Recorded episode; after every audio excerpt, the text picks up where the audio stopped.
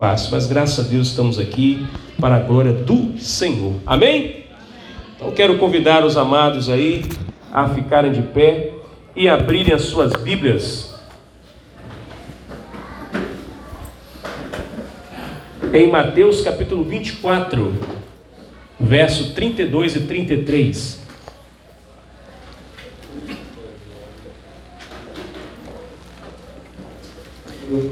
Peço aos irmãos que tenham um pouquinho de paciência com a minha voz, que ainda não estou 100%, eu estou me recuperando, mas estou aqui para a glória de Deus.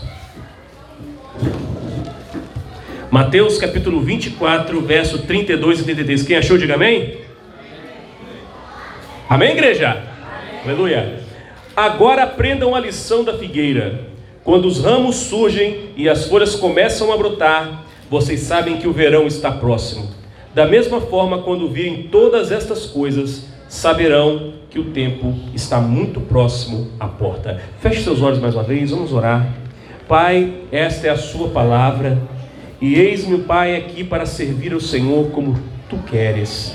Toda honra, Senhor, e toda glória sejam dadas somente a Ti. Espírito Santo de Deus, clamamos agora ao Senhor para que o Senhor venha, Senhor, nesta hora falar aos corações do teu povo que está reunido neste lugar. Senhor, que o Senhor venha mais uma vez, meu Pai, para aparar, meu Pai, as arestas dos nossos corações e preparar, meu Pai, o nosso coração para receber a semente do teu Evangelho.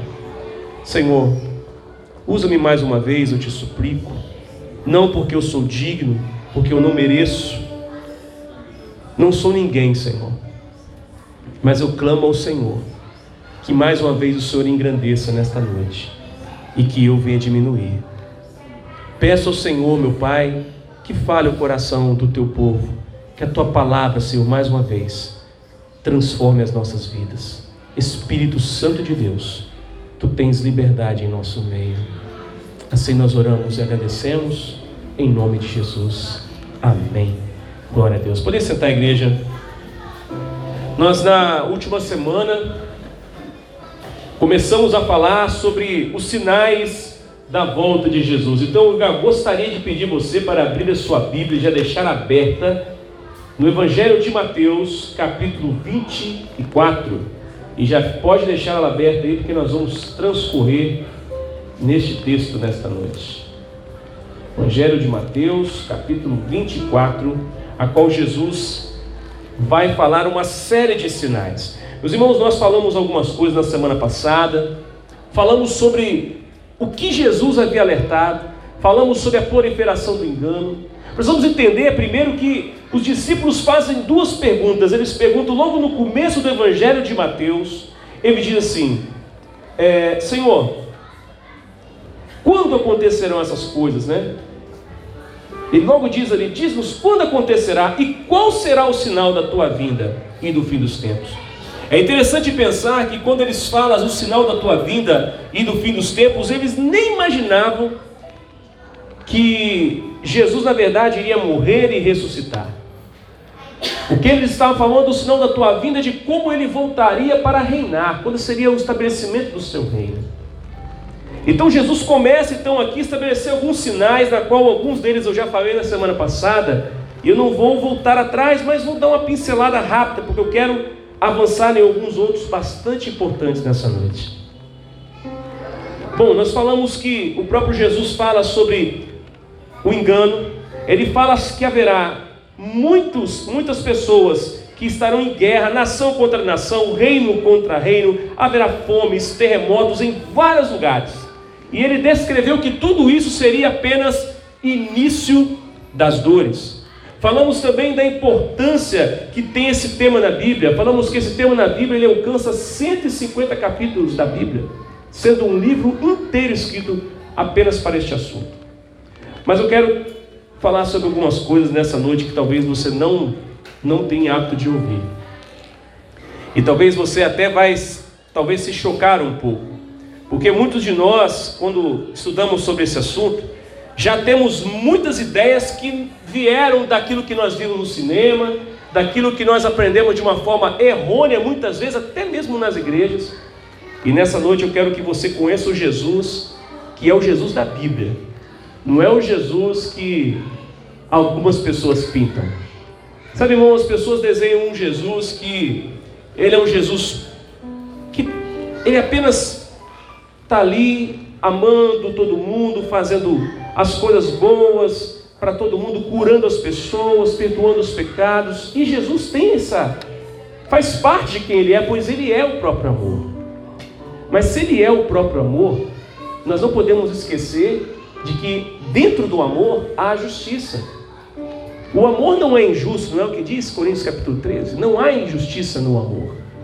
Então o que nós vamos ver daqui para frente é que Cristo disse que voltará. E ele estabelece alguns sinais, ele dá algumas coisas bastante importantes. Então eu quero que você abra aí a sua Bíblia, já deixa aberto em Mateus capítulo 24.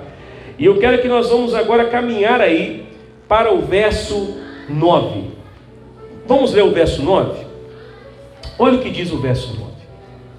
Ele falou tudo para trás, dizendo que aquilo ali seria o início das dores, ou seja, ele compara a sua volta a um parto, a alguém que está para nascer. E agora ele diz, no 9: Então eles os entregarão para serem perseguidos e condenados à morte, e vocês serão odiados por todas as nações por minha causa.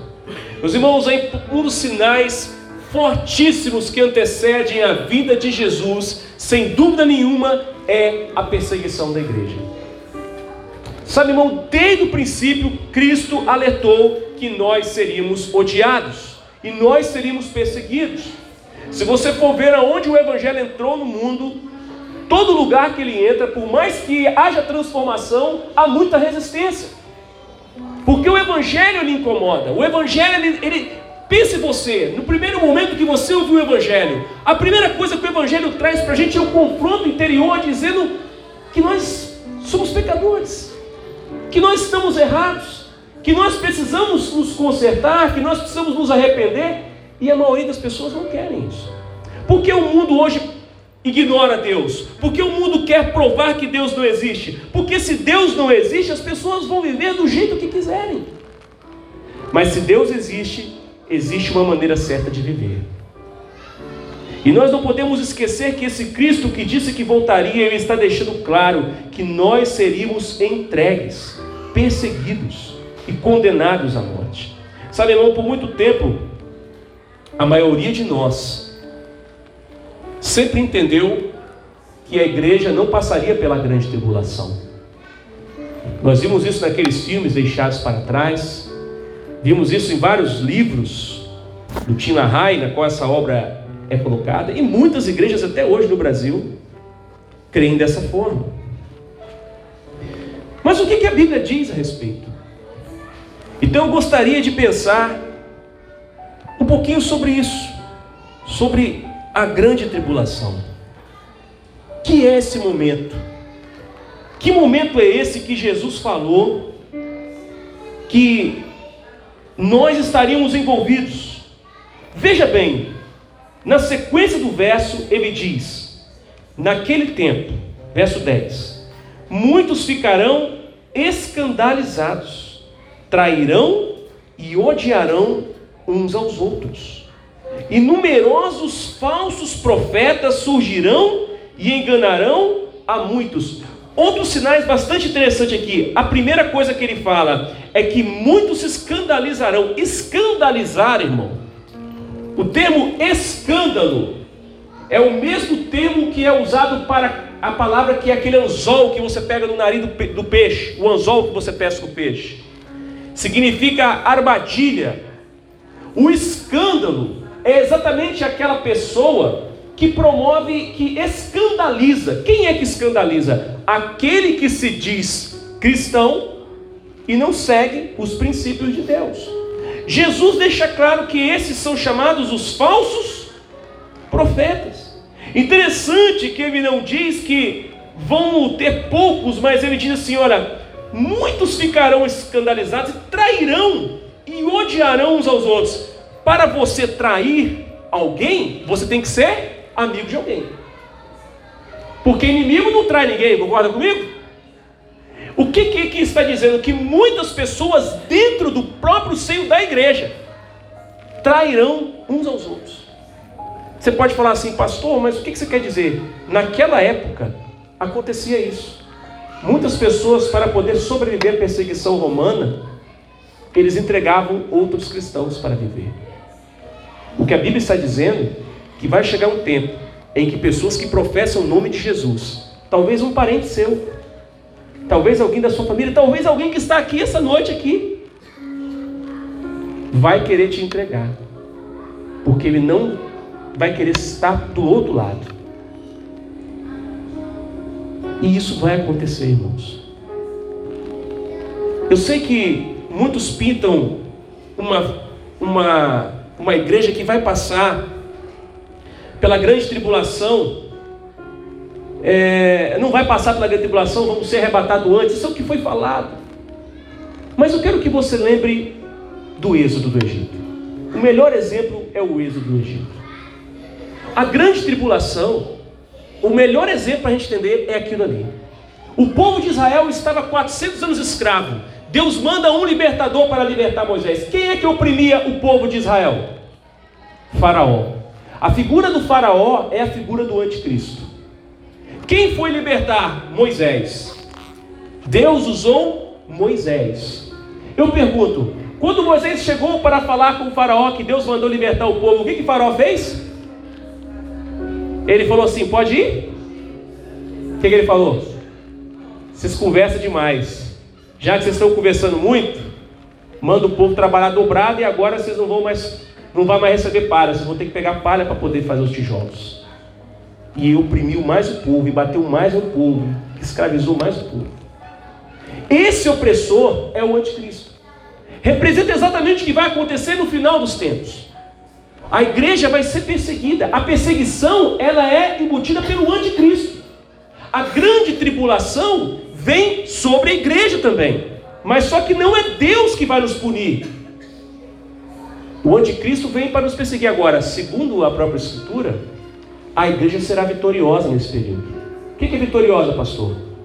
Muitos de nós sofrerão, muitos de nós morrerão, mas muitos de nós serão salvos. Muitas pessoas crerão, muitos sinais serão feitos. Nós vamos mostrar aqui na Escritura para você ver. O texto diz assim: Numerosos falsos profetas surgirão e enganarão a muitos. Irmão, é interessante, porque sempre quando se fala de, de palavra de Deus, sempre tem que ter um falso profeta. Porque quem é o falso profeta? O falso profeta, irmão, nem é sempre aquele que prega mentira. O falso profeta pode ser aquele que prega a verdade fora de hora. Vou citar um exemplo. Jeremias capítulo 23, abra sua Bíblia aí comigo, Jeremias capítulo 23.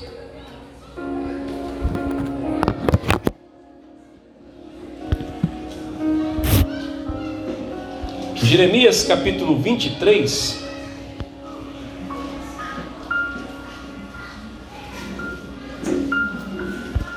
Olha o que o Senhor diz do verso 16 ao verso 32. Assim diz o Senhor dos exércitos a seu povo. Jeremias 23, 16 a 32. Não deem ouvidos a estes profetas quando profetizam para vocês e os enchem de falsas esperanças. O que está acontecendo aqui? O povo, naquela época, ainda não tinha ido para o exílio. E os profetas daquela época estavam ali, no meio do povo, os profetas que a população respeitava, estavam dizendo o seguinte: que de forma alguma o povo iria para o exílio. Se eles se arrependessem, eles não iriam para o exílio. Quem é que profetizou isso? Isaías. Então, ou seja, eles estavam repetindo as mesmas palavras do profeta Isaías. O problema, irmãos, é que Isaías profetizou aquilo num tempo.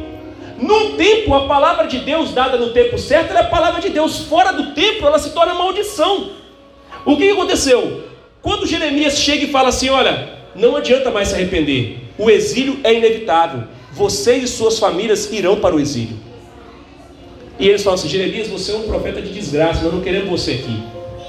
Nós cremos na promessa que Isaías seria atrás. Só que Isaías fez uma promessa muitos anos atrás para que o povo se arrependesse. O povo se arrependeu? Não. Como o povo não se arrependeu, Deus falou assim: então vocês vão. E Jeremias dá essa determinação, porque Deus usa Jeremias para dar, e o povo continua profetizando as palavras do Isaías. Sabe o que você e eu precisamos aprender aqui? A palavra de Deus, fora de contexto, não é de Deus.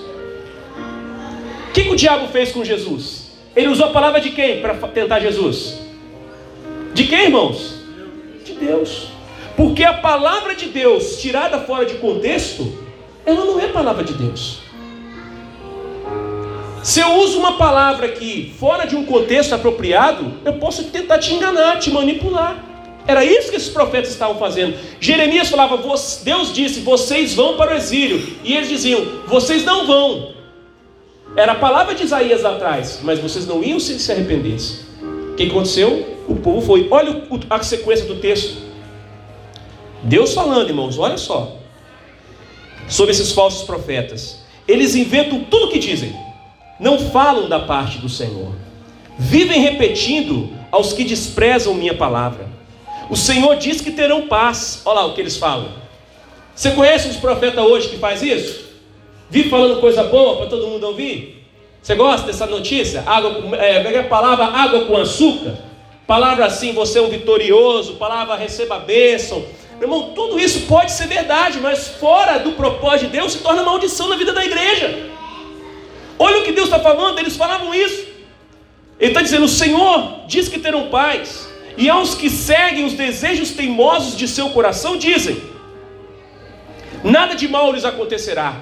Olha o que eles estavam profetizando para o povo. Olha o que Deus fala.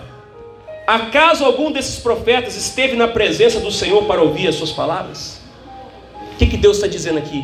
Acaso algum deles está falando aquilo que eu mandei falar? Nenhum deles está na minha presença. Deus está alertando. E ele diz: Algum deles prestou atenção e obedeceu? Não. Vejam, a ira do Senhor irrompe como uma tempestade, um vendaval sobre a cabeça dos perversos. A ira do Senhor não passará até que ele cumpra tudo o que planejou. Em dias futuros vocês entenderão tudo isso claramente. E aí ele fala: Não enviei esses profetas, mas eles correm de um lado para o outro, de um lado para o outro. Não lhes dei mensagem alguma. E ainda assim continuo a profetizar. Irmãos, isso aqui é um sinal claro dos últimos dias. A Bíblia mostra algo que vai se repetir no final dos tempos. Surgirão esses homens que vão falar coisas que o povo quer ouvir vão usar a própria Bíblia, a própria Escritura, para dizer para as pessoas que elas estão recebendo uma bênção. Mas o final disso é a morte. Vou dizer uma coisa que eu aprendi depois de algum tempo de vida com Deus. Nem tudo que Deus fala é o que Ele quer dizer. Nem tudo que Deus fala é o que Ele quer dizer. Você precisa saber o que Deus está falando, o que Ele quer dizer. Porque às vezes a pessoa pega uma fala que Deus falou, mas não é o que Ele quer dizer. Você precisa entender, você precisa de discernimento. Olha, que, olha o que ele vai dizer. Se houvessem estado diante de mim, Deus falando desses profetas, e me ouvido, teriam anunciado as minhas palavras e levado meu povo a se arrepender de seus maus caminhos e de suas más ações. Acaso sou Deus apenas de perto? Deus pergunta. Diz o Senhor: Não, sou Deus também de longe. Pode alguém se esconder de mim onde eu não veja? Não estou em toda parte nos céus e na terra, diz o Senhor. Ouvi estes profetas dizerem: Tive um sonho. Olha só, irmão. Parece que a gente está vendo uma coisa, a mesma coisa se repete. Hoje você entra numa igreja, a coisa mais fácil que é, é profeta tendo sonho, é profeta tendo visão. Irmão, não estou dizendo que a visão não existe, não estou dizendo que sonhos não existem. Mas o que a Bíblia diz é que nós precisamos pedir a Deus discernimento. E o que Deus está falando aqui é que eles falam isso, mas olha o que ele diz: até quando isso continuará? Aqui olha que ele diz: tive um sonho, tive um sonho e depois contarem mentiras em meu nome. Deus falando isso. Até quando isso continuará? Se são profetas, são profetas do engano, e inventam tudo o que dizem. Relatando esses sonhos falsos, procuram fazer meu povo se esquecer de mim, como se seus antepassados se esquecessem de mim ao adorar os ídolos de Baal. O que, que ele está falando aqui?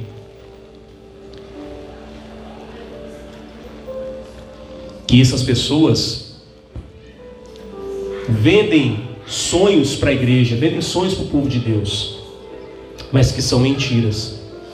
E ao invés de levar esse povo a ser abençoado, ele vai levar esse povo a ser amaldiçoado. Isso está exatamente em comum acordo com Mateus capítulo 24. Por que as pessoas vão se escandalizar? Porque elas vão ser ensinadas de uma forma. Mas como Deus fará de outra? As pessoas falam, não, com certeza esse, alguma coisa não está batendo. Vou falar para você, sabe por que, que nós temos muitas pessoas decepcionadas com a igreja hoje? Sabe por que, que nós temos muitas pessoas que saíram da igreja hoje? Não foi porque Deus decepcionou ela, foi porque alguém disse que Deus disse alguma coisa para elas e não se cumpriu. Quem não conhece alguém que entrou numa igreja e a pessoa falou assim: assim diz o Senhor, irmão, isso é muito sério. Assim diz o Senhor, é muito sério, irmão. Aí o cara profetiza cura, profetiza não sei o que, não acontece. Profetiza bênção e não acontece. E essas pessoas muitas vezes continuam liderando igrejas, indo nas igrejas pregar e tem as portas abertas. Aí aquela pessoa que recebeu aquela palavra não aconteceu, o que, que ela faz? Ela se escandaliza. Então ela sai da presença de Deus. Esse é um dos sinais da volta de Jesus. Haverá muito isso. Mas olha o que ele continua falando. Ele diz: Numerosos falsos profetas surgirão e enganarão a muitos. Devido ao aumento da maldade ou da iniquidade, o amor de muitos se esfriará. Mas aquele que perseverar até o fim será salvo. Preste atenção nessa frase. Devido ao aumento da iniquidade, o amor de muitos se esfriará. Mas aquele que perseverar até o fim será salvo. O que é que Jesus está dizendo aqui? Ele está dizendo que um dos sinais do fim é a falta de amor. Mas aqueles que perseverarem no amor até o fim será salvo. Eu sei que te ensinaram que salvação é uma coisa assim: você levanta a mão, tomou uma decisão e acabou. Irmão, a salvação tem três aspectos.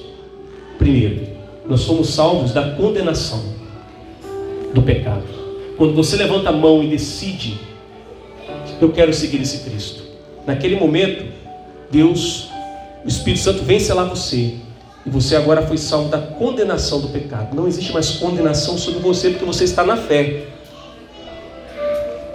Tem a outra salvação, que aí você vai ser salvo do domínio do pecado. É isso que está acontecendo conosco, porque o, pecado nos assedia todos os dias mas o Espírito Santo está nos salvando do domínio do pecado, está tirando o pecado de todo domínio da gente. E o último aspecto da salvação é que um dia nós seremos salvos da presença do pecado definitivamente. Não haverá mais pecado. Esse é o último aspecto da salvação. Mas até lá, nós temos que perseverar. Porque você pode sair do 1 para o 2, mas se você não perseverar do 2 para o 3, você pode abandonar Deus. E você pode perder tudo que você já conquistou com o Senhor. Sabe, irmãos? Olha o que o Senhor vai falar aqui no verso seguinte. Mas aquele que perseverar até o fim será salvo. E este evangelho, aqui eu queria, para a gente poder avançar. E este evangelho será pregado em todo o mundo, como testemunho a todas as nações então virá o fim. Deixa eu explicar uma coisa para os irmãos. Não é que o evangelho vai ser pregado em todo mundo e então vai acabar tudo. Não é isso que o texto está dizendo. O texto ele é progressivo. Ele fala do princípio de dores, dores mais intensas e agora as dores do parto final. O fim é o início das dores que nós vamos agora, o, parto vai começar a acontecer. Então são as últimas contrações, é a grande tribulação. São os últimos anos que precedem a volta de Jesus. Então ele diz aqui que o evangelho vai ser pregado. O evangelho vai ser pregado. E aí ele dá um sinal claro no verso 15. Eu queria que você abrisse aí e olhe que esse sinal é o de todos aqui, é o sinal que eu e você precisamos identificar quando ele acontecer. Porque se esse sinal não acontecer, esse sinal, meu irmão, é o relógio vai ser marcado a partir desse sinal aí. Verso 15. O manifestar do anticristo. Aqui diz que o sacrilégio terrível, alguns vai dizer a abominação da desolação do lugar santo. O que, que isso quer dizer?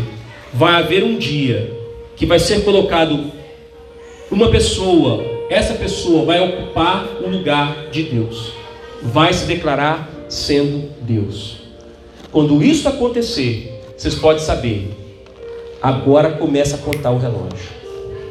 Lembra da pergunta lá no começo dos apóstolos? Quando vai acontecer? Agora Jesus está respondendo quando vai acontecer. Ele diz: Quando vocês virem o sacrilégio terrível da qual falou o profeta Daniel no lugar santo. Aí ele fala: Quem lê, entenda. Então, os que estiverem na Judéia, agora ele muda. Preste atenção que ele muda. Os que estiverem na Judéia, fujam para os montes. Quem estiver no telhado da sua casa, não desça para tirar coisa alguma. Quem estiver no campo, não volte para pegar seu manto. O que, que ele está dizendo aqui? Ele saiu de um contexto global e ele apontou para um lugar específico. A Judéia fica onde? Na região de Israel. Então o que ele está dizendo? Olha lá. Agora ele fala: quando vocês verem isso, os que estiverem na Judéia fujam. Por que os que estiverem na Judéia fujam?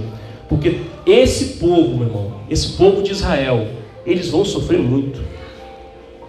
Eles vão sofrer muito.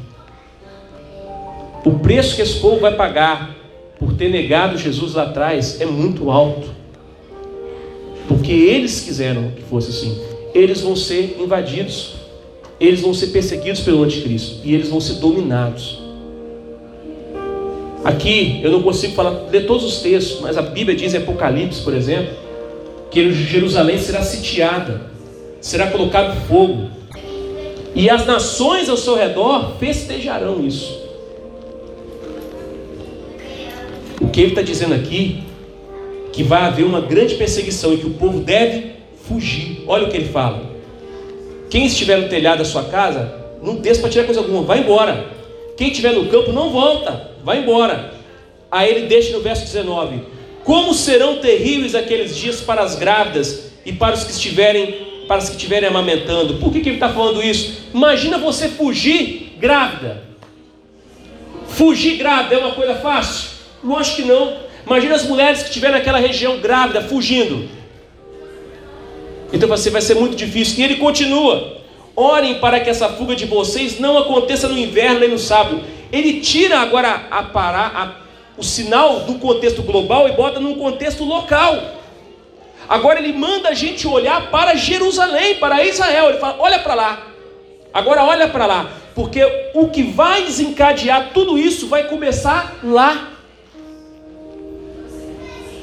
E não vem com esse papo, que eu sei que quem já ouviu isso aqui, ah, porque o Israel é o povo salvo. Meu irmão, ninguém é salvo sem aceitar Jesus nem o israelita. E tem gente que prega isso nas igrejas, irmão.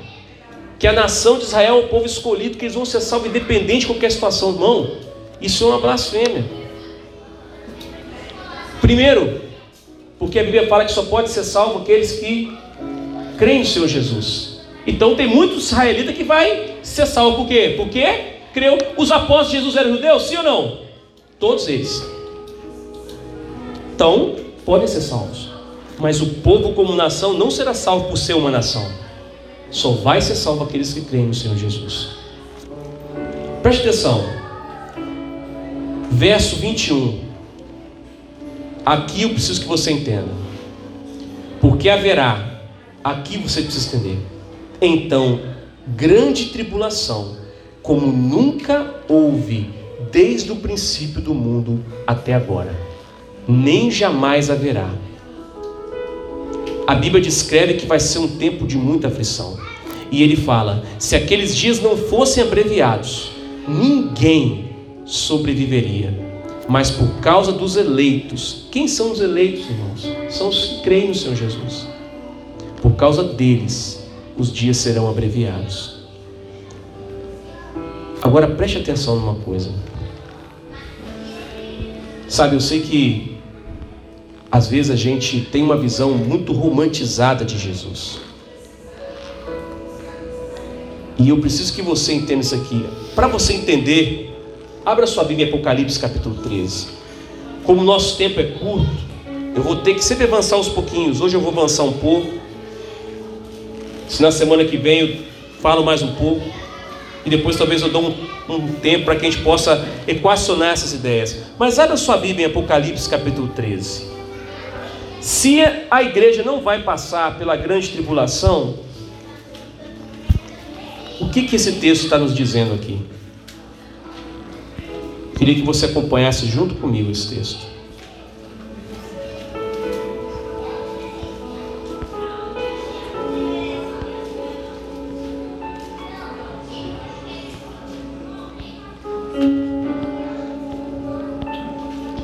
Apocalipse capítulo 13. Logo no princípio aí ele vai falar da besta, e aí ele vem aqui no verso seguinte, lá no verso 7. Olha o verso 7. A besta é o falso profeta e o anticristo. Nesse caso é o anticristo. Ele diz: Foi permitido a besta guerrear contra o povo santo e vencê-lo. Quem é o povo santo, irmão? Quem é o povo santo? Somos nós, irmão, é a igreja do Senhor. Foi permitido guerrear contra o povo santo e vencê-lo. E ela recebeu autoridade para governar sobre toda tribo, povo, língua e nação. A besta, no caso o anticristo. E todos os habitantes da terra adoraram a besta. Presta atenção. E todos os habitantes da terra adoraram a besta. São eles, os que não têm os nomes escritos no livro da vida, que pertencem ao cordeiro. Então, esses vão ser dominados pela besta. E a igreja? Cadê? Verso 9. Quem é capaz de ouvir, ouça com atenção. Quem estiver destinado à prisão, será preso. Quem estiver destinado a morrer pela espada, morrerá pela espada. Isto significa que o povo santo deve ser perseverante e permanecer fiel. Vou ler de novo. Ele diz: Quem é capaz de ouvir, ouça com atenção. Quem estiver destinado à prisão será preso. De quem que ele está falando? Da igreja. Quem estiver destinado a morrer pela espada, morrerá pela espada. Isso significa que o povo santo deverá, deverá ser perseverante e permanecer fiel. Irmão, o texto é claro que nesse período haverá um confronto entre a igreja e o anticristo. Haverá um confronto. E nós seremos perseguidos. Pastor, a igreja vai ser destruída? Não. Quando fala vencer aqui, não está dizendo que nós vamos ser dizimados, mas está dizendo que nós vamos ser vencidos. Só que uma parte da igreja vai ser escondida pelo próprio Deus. Nesse momento, nós vamos ter uma parte da igreja fazendo sinais e maravilhas tremendas e muitas pessoas se convertendo. Só que tem um detalhe, irmão, que nós não podemos esquecer. Nesse período, quando tudo isso estiver acontecendo, o anticristo estará ali, ó. Ele estará reinando, triunfando. Só que vai acontecer uma coisa. Nos últimos anos que antecede a volta de Jesus, a Bíblia fala que Deus começará a derramar juízo sobre esse pessoal. E a partir daí haverá grandes sinais. Se não, se o que tem uma coisa que vai haver nessa época, irmão, é muito sinal de toda espécie, bom e ruim. Vai ter gente fazendo sinais milagrosos de Deus e vai ter gente fazendo milagres do inimigo, irmão. O diabo vai fazer milagre nesse período. A Bíblia fala que vai ser dado ao adversário poder para fazer sinais tremendos. Agora, preste atenção. Às vezes, irmãos, a gente não entende quando a gente olha para a Escritura Olha o que diz aqui. Abra sua Bíblia aí. Entenda isso aqui, ó. Abra sua Bíblia aí. Isaías 63, versos 1 ao 6. Deixa aberto aí. Eu quero ler um texto antes. Quem já não viu esse texto e pensou o que eu vou falar para você agora? Que está em Apocalipse 19, no verso 11 até o 13, diz assim: Vi o céu aberto e surgiu um cavalo branco. Seu cavaleiro se chama Fiel e Verdadeiro. Esse é Jesus. Pois julga e guerreia com justiça. Seus olhos eram como chama de fogo, e em sua cabeça havia muitas coroas. Nele estava escrito um nome que ninguém conhece, a não ser ele mesmo. E o detalhe final é esse: vestia um manto encharcado de sangue, e seu nome era a palavra de Deus.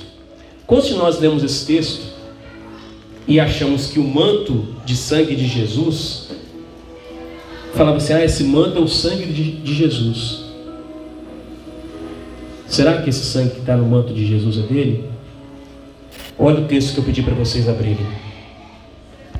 Isaías 63. Aqui está falando da vinda de Jesus. Quem é este que vem de Edom, da cidade Bosa, com as roupas manchadas de vermelho? Quem é esse, vestido de trajes reais, que marcha em sua grande força? Ele diz: Sou eu, o Senhor, anunciando sua justiça. Sou eu, o Senhor, poderoso para salvar. Está falando de Jesus. Por que suas roupas estão vermelhas, como se você tivesse pisado uvas? Eles olham para Jesus e vê que a roupa dele está toda salpicada de sangue. E Jesus vem e responde: Pisei uvas sozinho no tanque de prensar. Não havia ninguém para me ajudar. Em minha ira, esmaguei meus inimigos como se fossem uvas. Em minha fúria, pisoteei meus adversários. Seu sangue manchou minhas roupas. O sangue na roupa de Jesus são dos inimigos de Deus. Não é o sangue de Jesus. Jesus está dizendo que ele vai chegar, irmão, e quando ele voltar, todos aqueles que enfrentaram a igreja, todos aqueles que amaldiçoaram Cristo, todos aqueles que aceitaram o sinal da besta, eles vão ser destruídos. E quem vai destruir eles, pastor? O próprio Cristo. A ira de Deus virá sobre eles. Olha o que ele fala: Em minha fúria pisoteei meus adversários. Ele fala: Chegou a hora de vingar meu povo, de resgatá-los dos seus opressores. Por que vingar o povo? Porque o povo está sendo perseguido pelo anticristo. O povo está sendo morto. O povo está sendo preso. Agora ele vem vingar a igreja. E ele fala: Admirei-me, porque ninguém se apresentou para ajudar os oprimidos. Então eu mesmo intervim para salvá-los com meu braço forte e minha fúria me susteve. Em minha ira esmaguei as nações, eu as fiz cambalear e cair e derramei seu sangue na terra.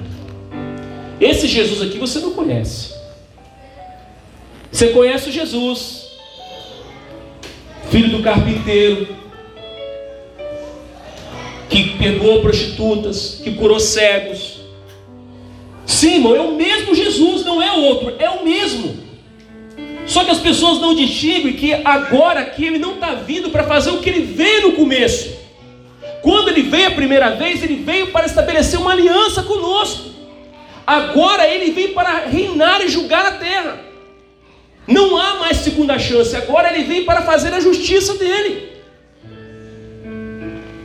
Os sinais de Mateus 24 diz que não há dias como esse nunca houve e jamais haverá. Agora olha a sequência do texto. Quando ele fala se aqueles dias não tivessem abreviado, nenhuma carne se salvaria. O que isso quer dizer? Se Deus não abreviasse, ninguém seria salvo. Ninguém. Mas por causa dos escolhidos, ele vai intervir. E ele diz: se alguém então lhe disser: Vejam aqui está o Cristo, ou ali, ou ele está lá, não acreditem, pois aparecerão falsos cristos e falsos profetas, que realizarão, preste atenção, grandes sinais e maravilhas, para, se possível, enganar até os eleitos. Então, aquilo que eu acabei de falar para os irmãos é a verdade. Esses homens cruéis, cheios do espírito do diabo, farão prodígios tremendos no final do tempo. Tremendo.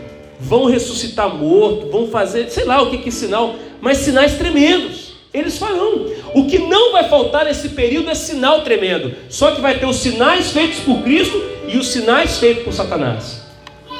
Mas Jesus está alertando: se dizerem que eu estou ali, não vão. Não acrediteis. Se dizerem que eu estou ali, não acredite. Sabe por quê, pastor? Por que, que Jesus está falando que se dizer que ele está aqui ou ali não é para a gente acreditar? Porque quando ele vier, todos nós reconheceremos ele, porque ele virá nas nuvens e todo olho o verá. Então não adianta. Só que tem muita gente que vai acreditar. O que, eu falei com os irmãos da última vez? E aqui eu queria finalizar por causa do tempo. Quantas pessoas hoje o cara chega ali, faz uma oração, um cara levanta de uma cadeira ou alguma coisa e as pessoas começam a adorar essa pessoa. Começa a seguir essa pessoa. Agora imagina um cara fazendo sinais e maravilhas no mundo, coisas tremendas. O mundo vai seguir essa pessoa. E irmão, a religião do último tempo, a religião que vai anteceder a volta de Jesus, é o satanismo. Porque a Bíblia fala que nos últimos tempos o povo adorará o dragão. O que, que é adorar o dragão? Adorará Satanás. Os irmãos, alguns irmãos viram aquele vídeo que eu coloquei lá no grupo da igreja? Quem viu aqui assistiu aquele vídeo? Levante a mão, por favor. Quase ninguém viu o vídeo que eu coloquei lá, né? Tá vendo, irmãos? Vocês estão perdendo, estão perdendo de ter conhecimento. Eu não boto quase nada lá. Eu botei um vídeo lá, irmãos, dizendo que na Inglaterra hoje o cristianismo está abaixo, é, ele diminuiu 16%. Antigamente, a população da Inglaterra era praticamente quase 90% cristã. Hoje ela está abaixo de 40%. E sabe o que ele fala qual a religião que mais está crescendo na Inglaterra, irmão? O satanismo. Cresceu 167% na Inglaterra. Na Inglaterra. Então, irmãos, eu sei que talvez você possa falar assim, pastor, não acredito nisso. O diabo não está lutando por mim, por você. O diabo está lutando pelos nossos filhos. É eles que ele quer. É eles que ele quer. Porque se ele conseguir ganhar os nossos filhos, a igreja não avança. Eu queria finalizar essa palavra nessa noite, que eu vou continuar ela na semana que vem, pelo menos quero na semana que vem dar alguns sinais mais claros que eu não, não tenho tempo para falar aqui para vocês hoje. Mas eu quero deixar para que vocês pensem sobre isso. Ele diz aqui, ó, Verso 25: Vejam que eu os avisei antecipadamente. Jesus está alertando a gente. Na semana que vem, eu vou falar sobre a volta dele, como é que vai ser. Eu vou falar sobre a volta dele. Então eu quero que você na semana que vem não perca. Você possa vir para que eu possa falar exatamente como que ele vai voltar. Que, que vai acontecer? Qual o sinal que ele está dando aqui, claro, da volta dele? Na semana que vem nós vamos falar sobre isso. Mas eu queria convidar você, nesse momento, a fechar os seus olhos e analisar como é que você tem visto as coisas que estão ao seu redor. Hoje eu coloquei um versículo no grupo.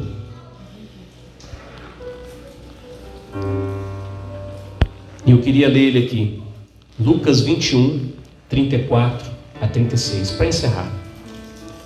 Diz aqui: Tenham cuidado, não deixem seu coração se entorpecer com as farras e bebedeiras, nem com as preocupações desta vida.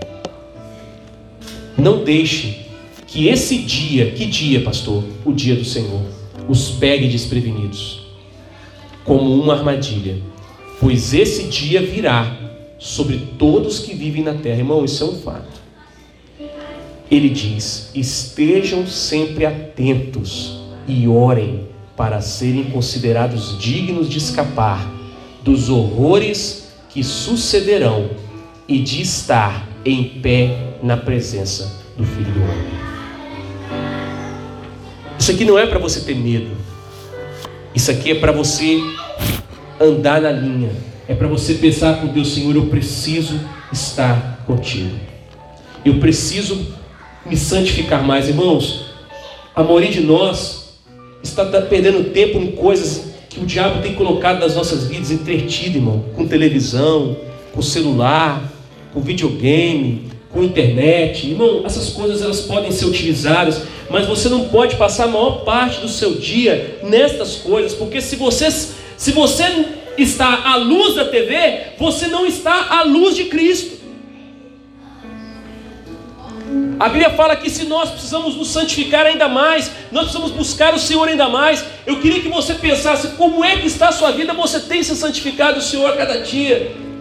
Eu queria fazer uma oração, feche os seus olhos aí em nome de Jesus, não olha para mim não, não se preocupa comigo não. Olha para você aí, qual o tempo que você tem gasto na busca por Deus? Qual o seu tempo de relacionamento com Ele? eu não estou perguntando o que, que você, quantas vezes você vem na igreja, quantas vezes você dá o seu dízimo, a sua oferta. Eu não estou perguntando se você é, um, é uma pessoa que, que acha porque bate ponto na igreja. Não, eu estou dizendo qual é o tempo que você gasta para dizer, Senhor, eu quero mais do Senhor. Senhor, eu preciso mais do Senhor. Qual é o tempo que você está gastando para abastecer o seu reservatório espiritual com Deus? Porque quando esses dias horrendos chegarem, nós precisaremos estar de pé. E o que vai fazer a diferença é o tempo que hoje nós gastamos na presença de Deus, irmão. De tudo que temos que guardar, guardemos o nosso coração, porque o diabo não está mais preocupado em tirar a gente da igreja. Ele só está preocupado em entreter a gente. E a igreja está caindo nesse, nessa conversa, irmão. Muitos de nós estão sendo intertidos. Muitos de nós temos gastado tempo com coisas que não vão nos levar a lugar nenhum, irmãos. E o que é mais importante, nós estamos deixando de lado. Mas acredite no que eu vou dizer para você, o que a Bíblia está dizendo vai acontecer. E quando essas coisas começarem a acontecer, talvez você queira buscar o Senhor talvez você não encontre. Então por que, meu irmão, não fazer isso agora? Por que não fazer isso hoje? Por que deixar para amanhã aquilo que você pode fazer hoje?